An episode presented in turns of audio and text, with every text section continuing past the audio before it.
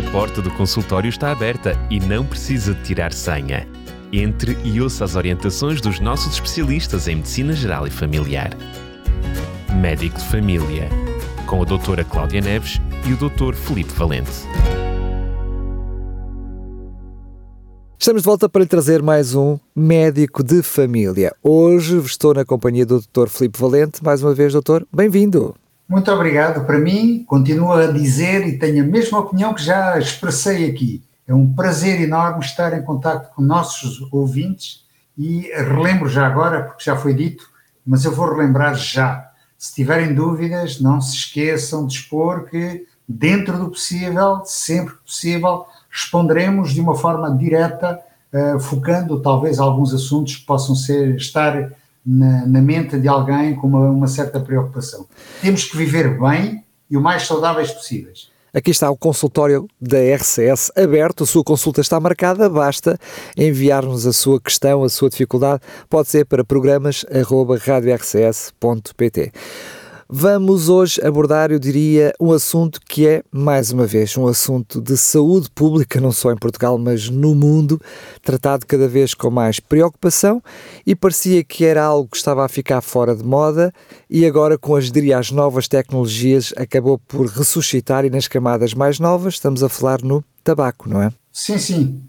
Ora bem, o tabagismo é algo que já existe há alguns séculos, não é? Portanto, na América do Sul já se fumava quando os portugueses lá chegaram. Os índios usavam o tabaco na altura aspirando a forma de rapé como é conhecida, não é? E, enfim, e tinham alterações de comportamento quando não faziam ou não cultivavam este hábito, eles tinham alterações na forma como reagiam com as outras pessoas, mostrando a dependência que leva consumo de tabaco. E depois começaram também a fumar. Mas isto aparentemente, e já agora vamos conversar já sobre a questão da, da, do fumo do tabaco, aparentemente não deveria haver assim grande problema, visto que o tabaco é uma planta. Portanto, uma planta que tem folhas, a partir dessas folhas secam-se, dentro do possível ao ar livre, se for possível, mas muitas vezes, a maior parte das vezes, é de uma secagem artificial, e uma vez secas, são enroladas, comprimidas, e depois acende-se o cigarro. E não sei se os nossos ouvintes têm ideia de qual é a temperatura na ponta do cigarro quando estão a ser aspirado, quando o cigarro está a ser aspirado. Se já repararam, quando se encosta um tabaco um, um cigarro aceso a uma pele, rapidamente uh, queima a pele. E então, se estiver incandescente quando se está a aspirar, a temperatura pode chegar aos 900 graus, muito perto dos 1000 graus centígrados. Ora, o problema do tabaco é exatamente essa temperatura, ou seja, queimar a uma temperatura habitual, 80, 90, 100 graus, não provoca tanto dano como queimar a uma, uma temperatura tão elevada. Mas se não for queimada essa temperatura, não vai poder ou não vão conseguir tirar da folha do tabaco os tais elementos que dão uma sensação de prazer pela toxicodependência, desculpem falar desta forma, mas o tóxico chama-se nicotina. Portanto, a nicotina resulta do, do queimar a uma altíssima temperatura. Se não for dessa forma, não aparece. Portanto, é necessário queimar aquela temperatura. E, consequentemente, vêm outros elementos que então eh, podem trazer outro tipo de problemas de saúde, e penso que é dentro dessa área que depois nós poderemos conversar. E agora, o problema, e aproveito já para dar uma dica, sobretudo aos jovens, àqueles que ainda não fumam, eles é que devem ter todos os cuidados, o máximo dos cuidados, para não entrarem nessa dependência, porque isso só se entra por vontade própria. Ninguém poderá obrigar-me, mesmo mantendo um cigarro aceso na minha boca, a aspirar através da boca. Ok? E mesmo se eu quiser aspirar ou que me tapem o nariz, eu posso abrir os lábios e o tabaco vai ao chão e acabou, e já não fumo. Portanto, é um ato puramente voluntário. Ora, é aqui que é preciso alertar logo as pessoas.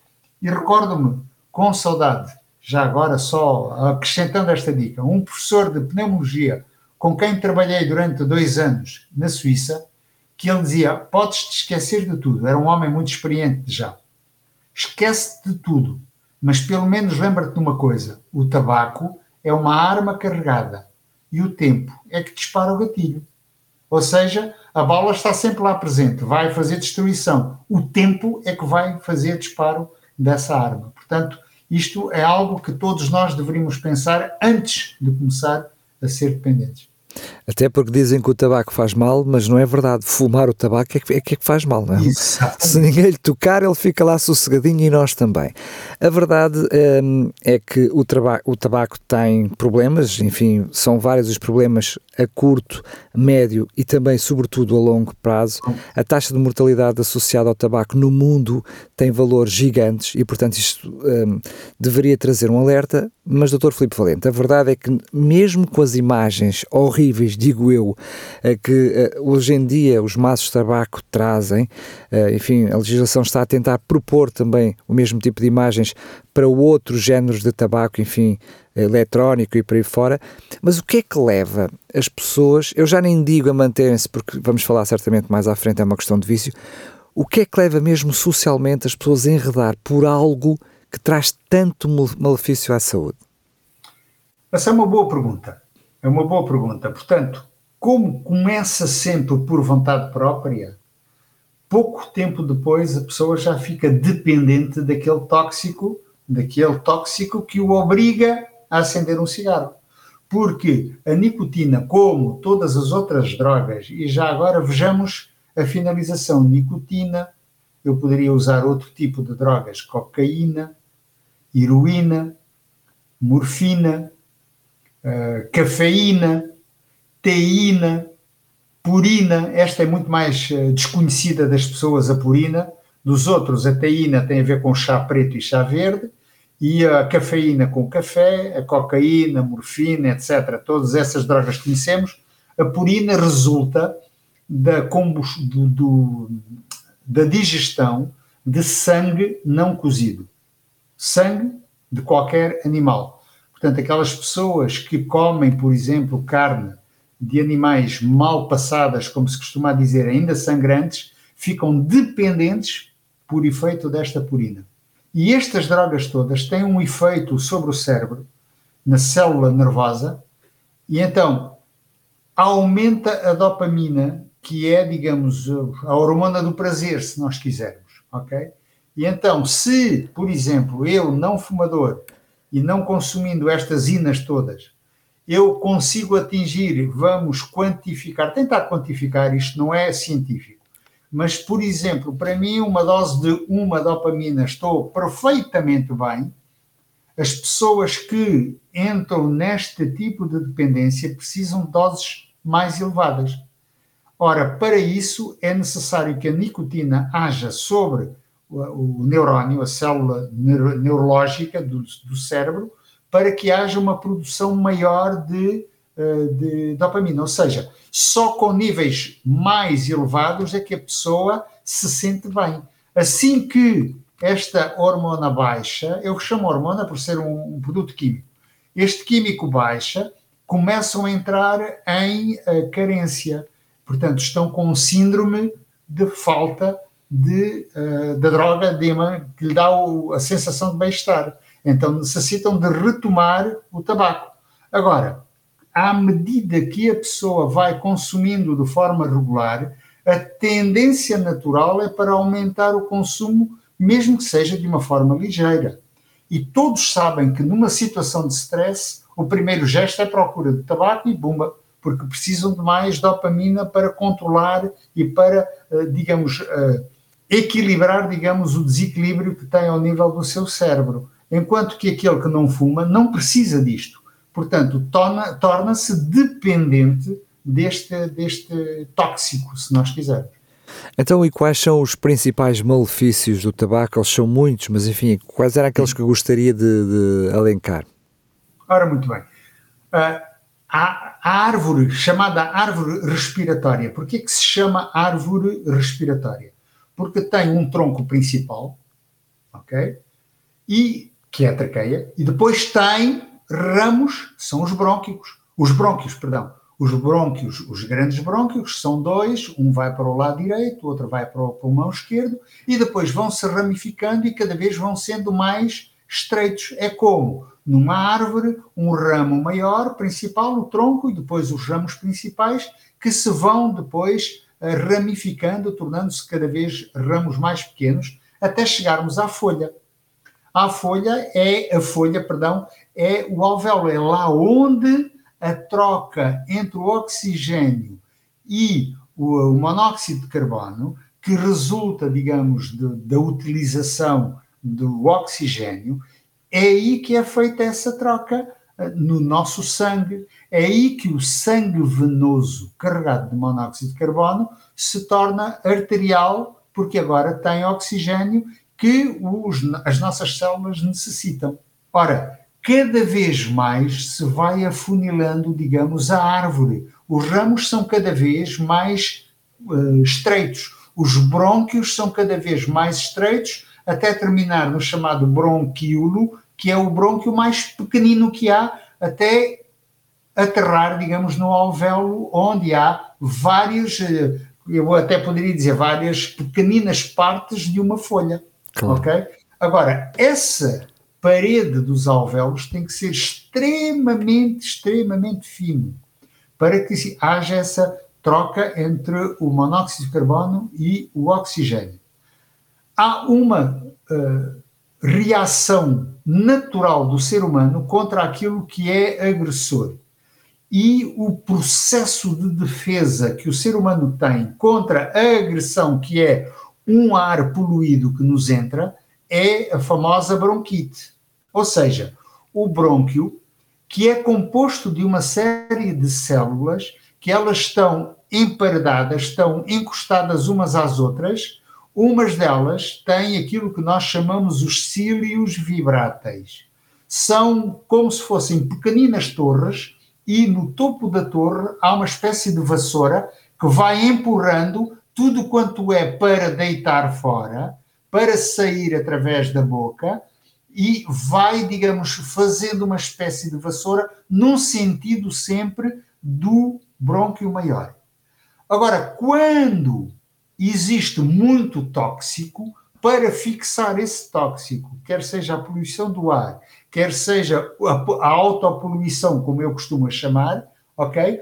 Há necessidade de produzir um uma, um, um líquido super viscoso que cola esses, esses, uh, esses produtos. Não nos esqueçamos que os brônquios não são tubos como, como qualquer de, de, qualquer canalização. São compostos por uh, aros que são rígidos e depois têm entre eles um espaço onde é mais mole. Portanto, o ar, ao entrar, tem que fazer e entrar de forma circulatória. Vai circulando, ele não entra direto, mas vai circulando. Qual é o objetivo? É que tudo quanto é poluição fique colado na tal, no tal líquido que é produzido por outras células que estão ao lado. Então, o que é que acontece? Há muito lixo para deitar fora. Então, temos que arranjar mais líquido.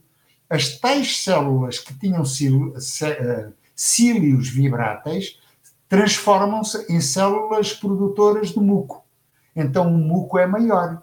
Ou seja, o tubo já é estreito, com muito muco, mais estreito fica. Então o que é que acontece? Quando nós inspiramos, reduzimos bastante a pressão dentro dos nossos pulmões e por baixa dessa pressão o ar entra. E quando expiramos, aumentamos a pressão e então o ar sai. Isto é um reflexo automático. Ninguém vai dizer agora tem que inspirar, agora inspira. Senão não fazia mais nada, não é? É um automatismo feito. Agora, quando há muito muco, o que é que acontece? Como a pressão para inspirar é maior que para expirar, o ar sempre entra. E ao entrar no alvéolo, ele já não consegue sair porque o alvéolo por si não é musculado. Portanto, vai aumentando vai aumentando o alvéolo até um dia romper. e automaticamente todo o conteúdo aéreo que tem lá dentro, que já está completamente poluído, vai aumentar a pressão do que está vizinho. E então vão rebentando, formando uh, verdadeiras bolhas de ar, como se fosse um balão que nós temos, que enchemos de ar e que está ali dentro. Mas esse ar não é renovado, ou seja, aí não há uma renovação de, do oxigênio, portanto, as pessoas começam a ter um nível mais baixo de oxigênio e todo o organismo começa a sofrer. Não há um funcionamento normal. Portanto, os outros órgãos também vão ficar afetados. O problema do enfisema pulmonar é que, por vezes, ele rebenta para a pleura. A pleura, que é a camada que serve de proteção para que o pulmão não ande a roçar pela parede muscular e pelo, pela, pelos ossos, pela grelha costal. Portanto, a pleura vai ajudar, digamos, a que não haja tanto atrito, que não aumente muito a temperatura, que não haja incidentes, etc. É uma proteção. Ora, por vezes, quando se forma uma bolha tão grande que entra na pleura, todo o pulmão imediatamente colapsa. É como se nós tivéssemos o tal balão que está no extremo da sua capacidade, sopramos um bocadinho mais e de repente faz puff. E o pulmão pode fazer isso. E então faz um enfisema enorme, faz um colapso desse pulmão e, de forma urgentíssima, convém que essa pessoa seja socorrida. E a maior parte das vezes faz-se uma perfuração na pele para aspirar aquele ar e o outro pulmão então já consegue mais ou menos funcionar. Portanto, só com isto estamos a ver consequência da bronquite crónica pela irritação de toda, uh, digamos, o tapete que reveste os brônquios, consequência disso, enfisema pulmonar, faz um colapso desse pulmão e depois hospital, muito tempo lá, e depois muitas vezes o médico diz: o senhor ou a senhora tem que deixar de fumar. Pois, mas o hábito ainda lá está. E muitas vezes repetem e voltam a ter.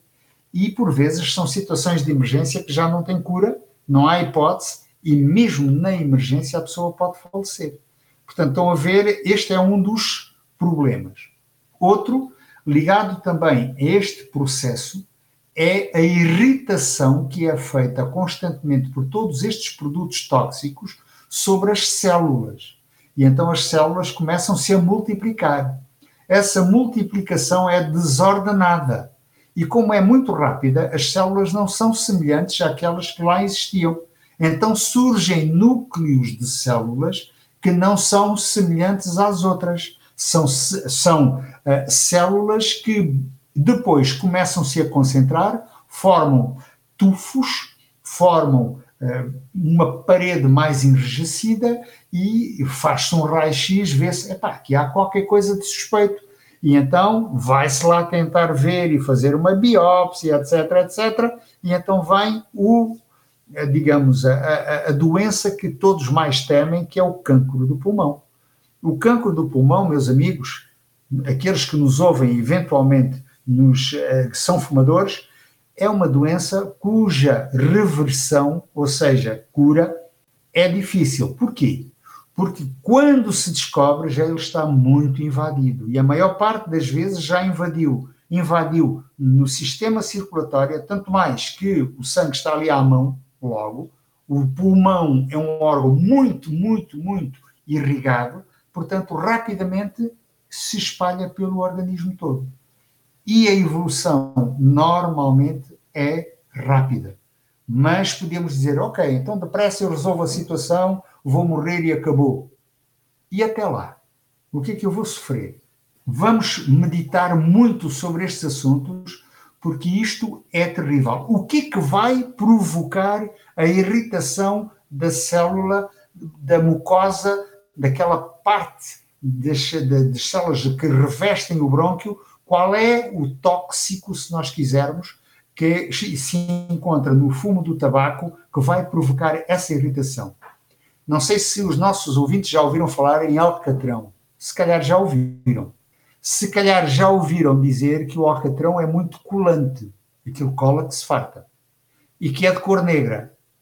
Então, o fumo do tabaco contém alcatrão, consequência da alta temperatura a que é queimada a folha do tabaco. É mais um dos elementos que entra com o ar. Só que como arrefece, ele condensa. Condensa, deposita. Nunca me esqueço de uma vez, enquanto estudante de medicina, estávamos, eu estava a assistir a uma autópsia. E era um indivíduo que tinha falecido e numa autópsia, para aqueles que não sabem, todos os nossos órgãos são cortados à fatia para ver se há alguma alteração, depois fazer análises, se há alguma coisa de suspeita, etc, etc. E quando o, o professor que estava a fazer a autópsia abriu o tórax, disse: Ei, já me estragou a lâmina. E nós ficámos a olhar para ele porque não percebíamos o que era. Um fumador tem aqui os pulmões negros, eles estão negros, cheios de alcatrão. Isto agora vai colar a esta faca, que é uma faca milimétrica, extremamente cortante, mas muito sensível, vai colar, vai-me estragar, vai-me estragar uma série delas. Epá, o tabaco até destrói o material para poder estudar. Isto é terrível. O homem estava, o, o professor estava irritadíssimo com aquilo. E quando ele cortou, mostrou, vocês estão a ver, isto é alcatrão. Aquilo é alcatrão literal, preto que cola, tão colante como é o outro. Simplesmente não está, é quente. Ok? Portanto, este elemento é que é o elemento nocivo que vai depois provocar o cancro do pulmão. Mas, já agora que estamos a falar de patologias, de complicações ligadas ao tabagismo, vamos continuar. A causa principal do cancro da língua é o tabaco. A causa principal do cancro da boca, portanto, lábios e, por exemplo, eh, maxilares, é o tabaco. A causa principal do cancro das cordas vocais e da laringe é o tabaco. A causa principal do cancro do estômago é o tabaco. A causa principal do cancro da bexiga é o tabaco. A causa é sempre a mesma. É o alcatrão, que é eliminado pelos rins. E depois deposita-se durante algum tempo, aquilo é sempre pesado, não nos, não nos esqueçamos. Deposita-se na bexiga, cola, fica por lá e depois vai provocar o cancro. Portanto, estão a ver o que pode ser causado pelo tabaco. E não estamos a esgotar, isto podem ter a certeza. E mais, agora, já agora aproveito para juntar, juntar mais um dado. Por exemplo, uma grávida que fuma não sabe o mal que está a fazer ao seu bebê. Eu acredito que hoje em dia, muito mais do que antigamente, uma gravidez é sempre desejada porque cada vez há mais dificuldade, cada vez estamos mais limitados com a disponibilidade para depois seguir as nossas crianças. Hoje em dia é muito raro ter uma família que tenha sete, oito filhos, é raríssimo, ainda se encontram, mas se formos ver bem, já são pais muito perto dos 50 e não são bebés recém-nascidos. Hoje, duas crianças, três no máximo, e com três já começa a família a dizer: ok, está aqui gente a mais. Agora, imaginem o que é uma mãe que fuma. Está a reduzir a capacidade de transporte de oxigênio para o ser que se está a fumar, a formar, perdão. Então, o que é que acontece? São sempre crianças de baixo peso. São sempre crianças que potencialmente mais tarde terão problemas respiratórios. A bronquite será muito mais fácil. Doenças do foro respiratório, asmas e outros assim, uh, e outro tipo de doenças serão mais frequentes. Isto se o feto sobreviver à toxicidade do, do tabaco. Porque a grande maioria das vezes, e um em alta porcentagem, há um aborto espontâneo, não se sabe a causa, e se isso tem a ver com o consumo de tabaco da mãe, pode-se pensar muito seriamente que esta foi a causa principal. Eu também sigo grávidas e, para mim, uma das primeiras perguntas que faço, a senhora fuma? Ah, sim, então pense no bebê. É desejado muito, então pense mais nele do que em si. E então procuro fazer um, enfim, uh, um programa para desintoxicação do tabaco. Portanto, eu falei da questão de, de, das doenças. Agora, por exemplo, já dissemos que no que diz respeito a tudo quanto são cancros, a evolução é relativamente rápida. E quando se fala rápido, pode-se falar, por exemplo, de um mês, ou pode-se falar de três, quatro meses. Raramente consegue sobreviver mais do que seis meses, com todo o sofrimento que está associado a este período também. Mas, por exemplo, um enfisematoso pode viver dezenas de anos. Agora, como é que ele pode fornecer mais oxigênio para o seu organismo que precisa? Porque nós temos que ter uma taxa mínima de oxigênio para sobrevivermos. Senão, temos que meter oxigênio de fora. Hoje em dia, temos imensos equipamentos para poder uh, levar oxigênio que falta ao nosso organismo. E eu costumo dizer se um, a um fumador, qualquer dia eu vejo aí a passear com uma mochila às costas, mas em vez de ter na sua mochila uma garrafinha de água para poder ingerir porque está a fazer um, uma passeata, o senhor está a carregar um aparelho que custa para aí, custa, perdão, pesa entre 4 a 6 quilos e sem o qual não consegue andar, porque depois tem um tubo ligado ao nariz para poder respirar, que é uma bomba de oxigênio, de produção de oxigênio a dependência é terrível, porque isso tem que ser usado de dia e de noite. Portanto, se eventualmente há uma falha de energia que não consegue usar o seu aparelho, como é que vai fazer? E todos os doentes vivem com uma ansiedade muito grande só de pensar que eu posso ficar sem oxigênio. Como já passaram por essa experiência, não têm vontade de voltar a repetir. Ok? E aí podem ser anos e anos e anos e anos. Agora, mais outra coisa. Os acompanhantes, aqueles que estão à, à, à, volta, são chamados os fumadores passivos. Esses também têm consequências, mais na via respiratória, mais a bronquite crónica, mais o enfisema do que propriamente o, os cancros. ok? Mas também podem ter as mesmas complicações. Eu costumo dizer a um não fumador: nós também temos direitos. E eu digo nós porque eu também sou não fumador, não sou ex, sou não fumador e nós também temos direitos. E o nosso direito é também não fumar. E eu ainda sou do tempo em que, onde é que eu já ouvi isto, nos autocarros podíamos abrir a janela para ter ar vindo de fora. E eu fazia um trajeto de quase 50 km para chegar à faculdade quando era estudante. Sabendo já destes malefícios, ou pelo menos indo aprendendo, aí era permitido fumar nos últimos bancos, inicialmente até fumava-se em qualquer lado mas depois eram os três últimos bancos que podiam fumar. Ora, se não há ventilação, não há renovação do ar, o tabaco continua lá e todos nós vamos fumando também. Então a minha preocupação era encontrar uma posição junto a uma janela, para depois poder abrir. Assim que eu senti o cheiro de tabaco, abria a janela. Começava, epá, fecha a janela! Isso está a provocar corrente de ar. Então, quando deixarem de fumar, eu fecho a janela. Eu sou não fumador e tenho direito a não fumar. Ah, mas eu sou fumador, eu tenho direito a fumar. Muito bem. Então pede-se para parar o autocarro, o senhor fuma depois voltamos e continuamos. E então lá vinha o, o revisor, oh, senhor, está a incomodar e tal, e pronto. Havia sempre conflitos com isto, de uma forma geral, que nunca acabou em, em mais do que simplesmente mostrar qual deve ser a atitude dos outros. Hoje, felizmente, já não é permitido, ainda bem, não é? Mas o não fumador tem que pensar que, se for fumador passivo, pode também ter consequências de tabagismo. E eu faço, enfim, estou-me a lembrar daquelas, daqueles fumadores, enfim, no uso das suas liberdades, acabam por prejudicar as liberdades dos outros, mas estou a falar dos próprios queridos, né? Quando vão a fumar nos carros com as crianças atrás, enfim, que isso faz-me sempre uma, uma, confusão, uma confusão muito grande, mas enfim.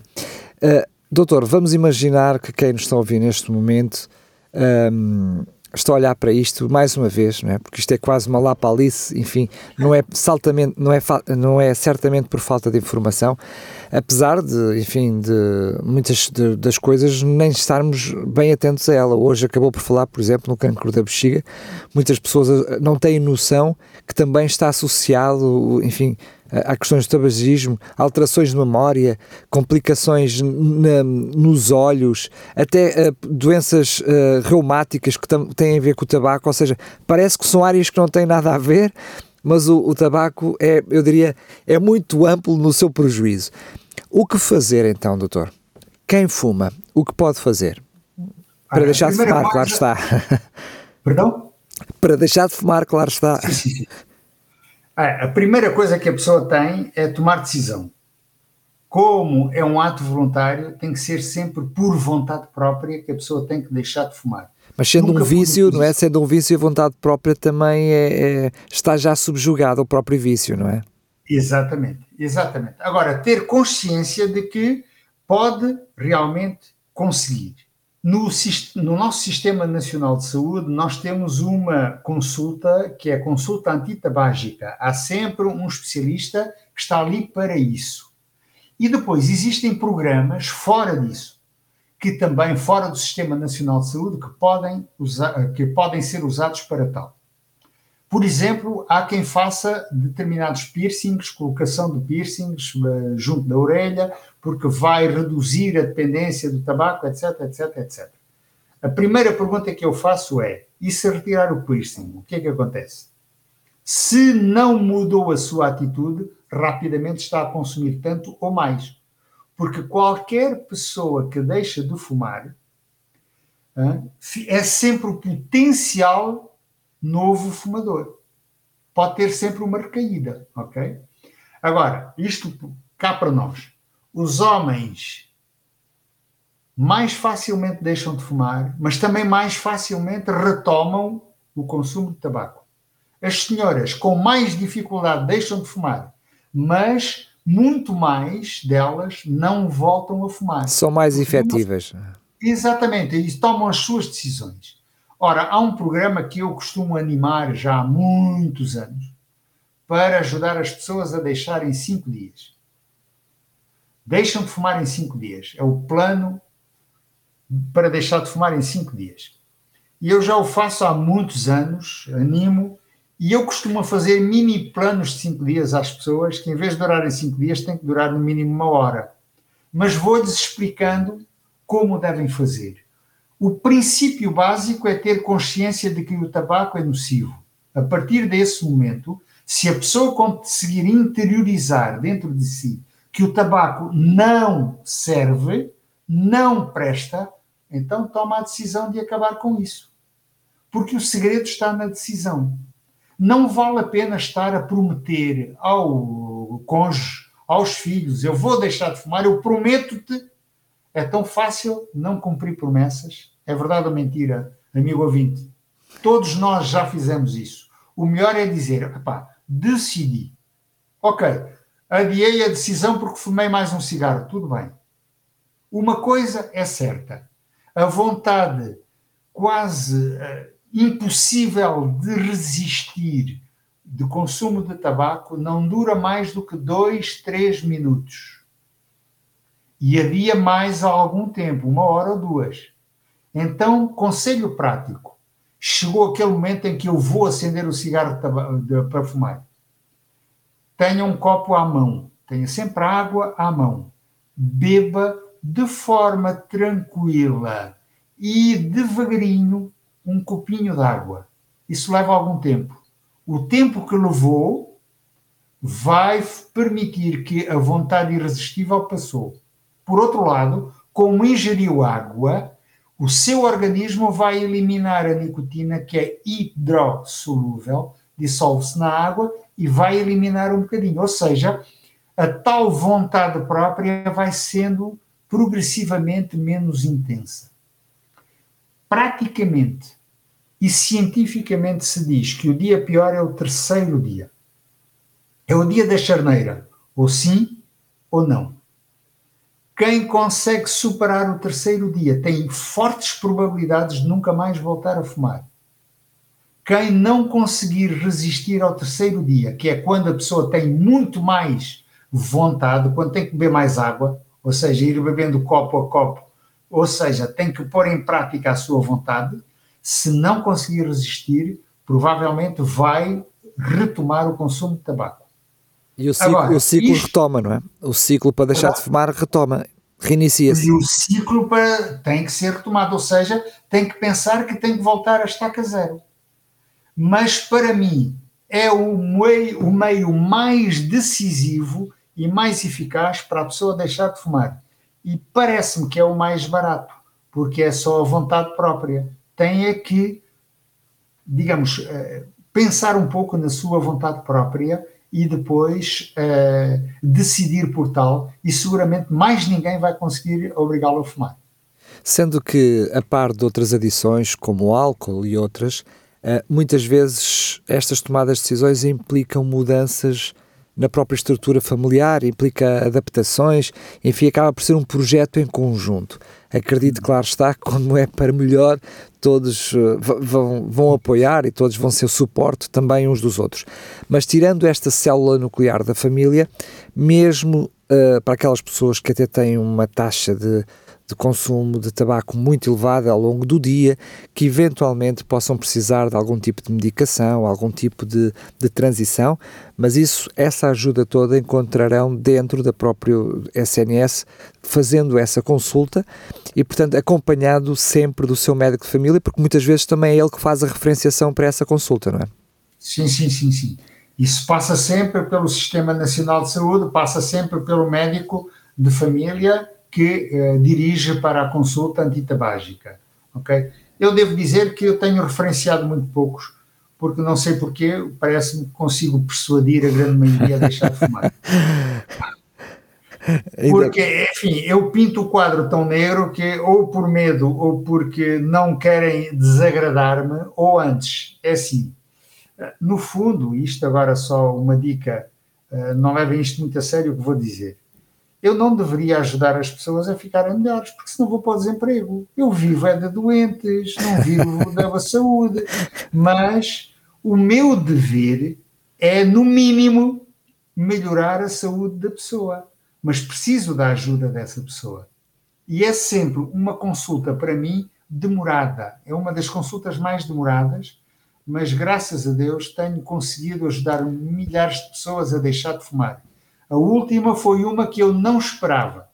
Eu fiz-lhe um mini plano de cinco dias também, assim num dia, e ele era um homem que estava tão dependente do tabaco, ele fumava cerca de 4, 5 maços por dia, Poças. portanto era uma enormidade, ok? Eu conheci um outro que fumava 8, já vos vou contar rapidamente como é que ele deixou de fumar, qual foi a motivação. Mas esse senhor recentemente veio a uma consulta e eu perguntei, então, e como estamos acerca de tabagismo? Era um senhor que eu já não via desde o ano passado. Diz-me ele assim: deixei de fumar em fevereiro deste ano. Ei, agora quem abriu os olhos fui eu. Fiquei satisfeitíssimo e disse: olha, importa-se que dê um abraço. Levantámos, demos um abraço e ele disse: olha, não esperava de si, você está-me a surpreender pela positiva. Pronto, este aumentar do ego seguramente vai fazer com que este senhor nunca mais retoma. E eu acredito que ele nunca mais vai retomar, porque ele diz: a única coisa que eu fiz foi meter na minha cabeça essa ideia de que tenho que deixar de fumar. O outro indivíduo, não fui eu que lhe fiz um plano de cinco dias, mas foi a minha mãe que era enfermeira.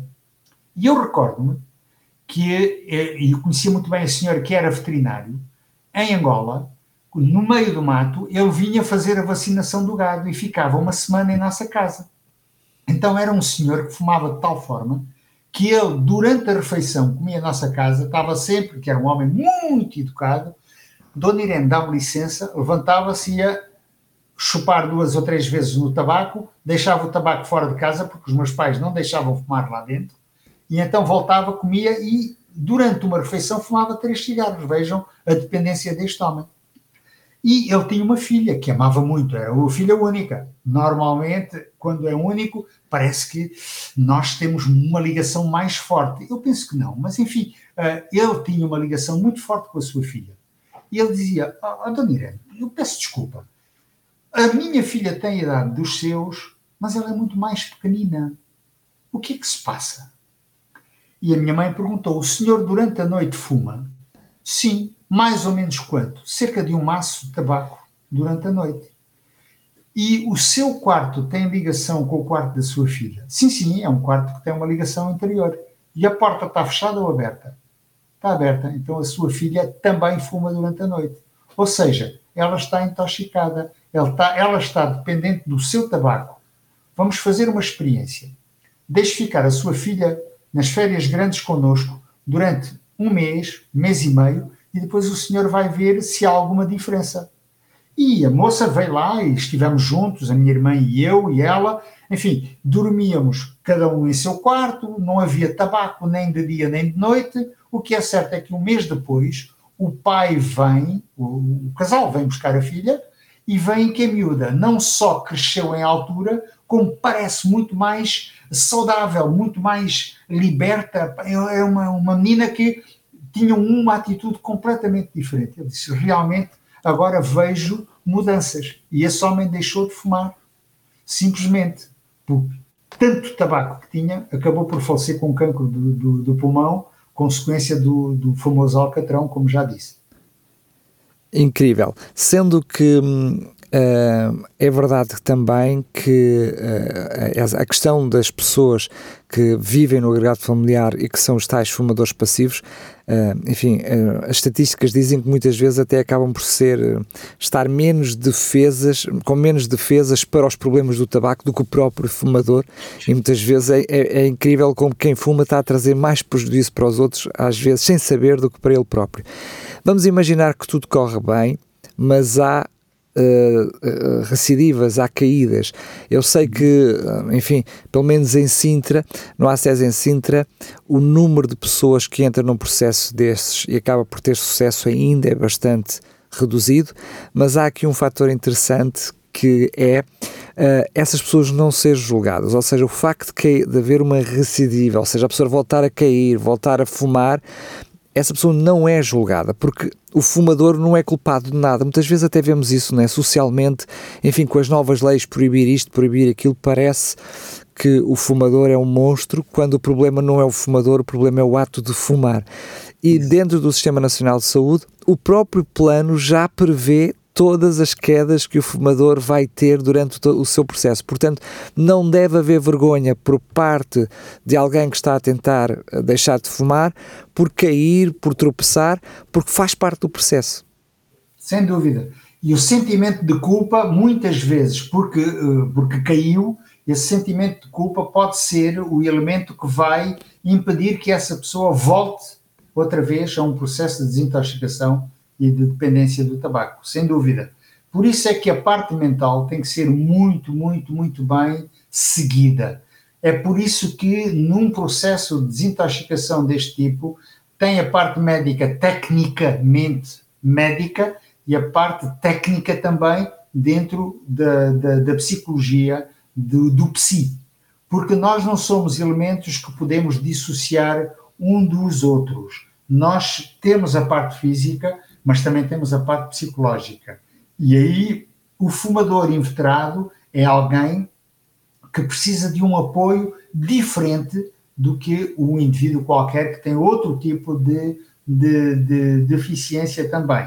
Por isso é que nem todos os psicólogos estão muito bem vocacionados para este tipo de dependências. No entanto, hoje em dia já se consegue associar numa equipa de consulta antitabágica também apoio psicológico, que uh, muitas vezes é a garantia de maior sucesso no, no, na vitória sobre esta dependência. Sendo que, por outro lado, eh, o tabaco, ao contrário de outras dependências, tem uma característica que também é muito fascinante, que é os resultados eh, rápidos e imediatos, ou seja, alguém que deixa de fumar consegue experimentar logo as melhorias na sua qualidade de vida de uma forma mais rápida, o que isso também deve, ou seja, também o motiva também a se manter, enfim, longe do tabaco por mais tempo, não é?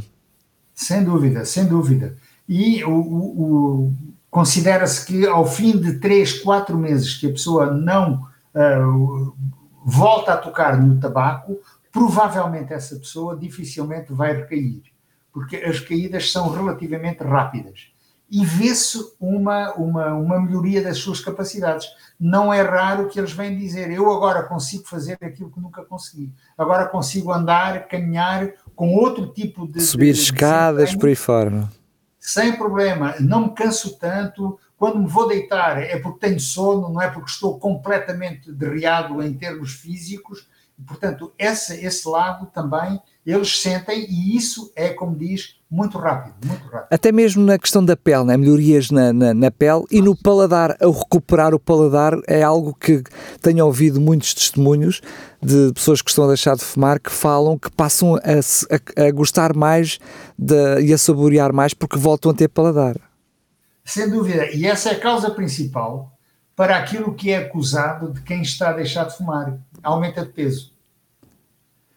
Porquê que aumenta de peso? Primeiro porque o seu metabolismo uh, torna-se um bocadinho mais lento, ou seja, não precisa de tanta, uh, tantas calorias para fazer exatamente a mesma coisa. Por outro lado, é esse o fator principal, o paladar. Eu nunca me esqueço de uma senhora que estava casada já havia mais de 20 anos com um senhor fumador e que depois o marido deixou de fumar e ela um dia aproxima-se de mim e diz: oh, doutor, e vem ao consultório e diz-me: doutor, preciso falar consigo. Eu pensei que ela tivesse alguma doença e até marca uma consulta, vejam bem, para falar comigo. Eu disse: então qual é o problema? De que é que se queixa? Não, doutor, eu venho só agradecer-lhe uma coisa. Há mais de 20 anos que estou casada, nunca o meu marido elogiou a minha comida. E agora? Ele diz-me: tu estás a cozinhar de maneira diferente. E eu garanto-lhe uma coisa: é, não eu está. não mudei exatamente nada. Portanto, o problema não está na esposa, o problema estava nele. Portanto, esta mudança fez. E essa é a razão pela qual que a pessoa chega ao fim e diz: Epá, esta feijoada está excelente, vai mais uma pratada isto, esta mousse de chocolate é qualquer coisa de extraordinário. E vai mais uma taça. E depois quem paga, quem paga o, ta, o tabaco, o engordar quem paga o tabaco. e depois a pessoa aumenta de peso e muitas vezes há, há pessoas até que voltam a fumar para perder o peso. Chegam a esse ponto, não é? É preferível ter mais 5 ou 6 quilos a mais do que depois estar sujeito às consequências que são tão terríveis do tabagismo. Sendo, como se, sendo uma consequência já conhecida, quando está a ser acompanhado medicamente, portanto, o médico também já vai tratar dessa área, também já vai trabalhar eh, para evitar que esse aumento de peso, esse excesso de peso possa ocorrer durante esse momento. Queria terminar falando de alguma coisa que está a acontecer e a provocar, enfim, uh, alguns problemas, que é pessoas conscientes do problema do tabaco acabam por criar métodos alternativos, ou seja, substitutos ao tabaco, enfim, como os eletrónicos e por aí fora. Muitos deles continuam a ter nicotina, portanto, continuam a ter tabaco, outros nem tanto, mas estão a trazer outros problemas também devido ao aquecimento e ao ar quente. Ou seja, hoje em dia Uh, mesmo uh, o SNS, o Sistema Nacional de Saúde, pede e está a tentar criar medidas, é verdade que andar atrás do tempo, a correr atrás do tempo, para evitar que as pessoas possam ter, enfim, pelo menos mentalmente, achando que realmente já estão livres de problema quando estão a, a, a trazer outros problemas para a saúde. É que, na realidade, o que as, as pessoas estão a fazer estão a substituir uma dependência por outra. Ok? Porque continuam sempre depois a ser dependentes. Com mais ou menos nicotina, não conseguem passar sem o uso regular desse produto que vai ser sempre veiculado através da, da árvore respiratória. Portanto, não há grandes alternativas. A única alternativa real é parar. Ponto. Portanto, tudo quanto possa ser um substituto torna-se tóxico também e é a tal parte emocional que, que vai fazer com que essa pessoa vai continuar um consumo de alguma coisa. Não é o mesmo que era, mas é algo que também vai provocar efeitos secundários respiratórios ou metabólicos ou de todo o organismo. Esses até são muito mais abrangentes no que diz respeito a complicações de outros órgãos, ok? Porque o aparelho respiratório o aparelho cardiovascular são os mais afetados pelo tabaco em si. Os outros também são a parte digestiva, por exemplo, muito mais do que propriamente o, o tabaco em si. Muito bem, Dr. Filipe Valente, mais uma vez, muito obrigado e marcamos já encontro para a próxima consulta. Ok, sempre ao dispor e amigos ouvintes, pensem naquilo que nós estamos a falar, porque é, olha, é contra mim, contra a minha profissão, mas é a vosso favor com toda a certeza. Forte abraço a todos e não se esqueçam, se tiverem dúvidas, exponham-nas nós estamos cá para tentar ajudar. Muito bem, mais uma vez, Dr. Filipe Valente, muito obrigado. Para si que está desse lado, se quiser também propor uh, um assunto aqui para este consultório, que são os microfones da RCS, para um médico de família, pois bem, entre em contato connosco para programas.radiorcs.pt programas.radiorcs.pt Se não for muito afeito esta questão da tecnologia, pode mandar também uma mensagem para o nosso número de telefone, que já sabe é duas vezes a nossa frequência, 933, pois 912 912 933 912 912. A porta do consultório está aberta e não precisa de tirar senha. Entre e ouça as orientações dos nossos especialistas em Medicina Geral e Familiar. Médico de Família, com a doutora Cláudia Neves e o Dr. Felipe Valente.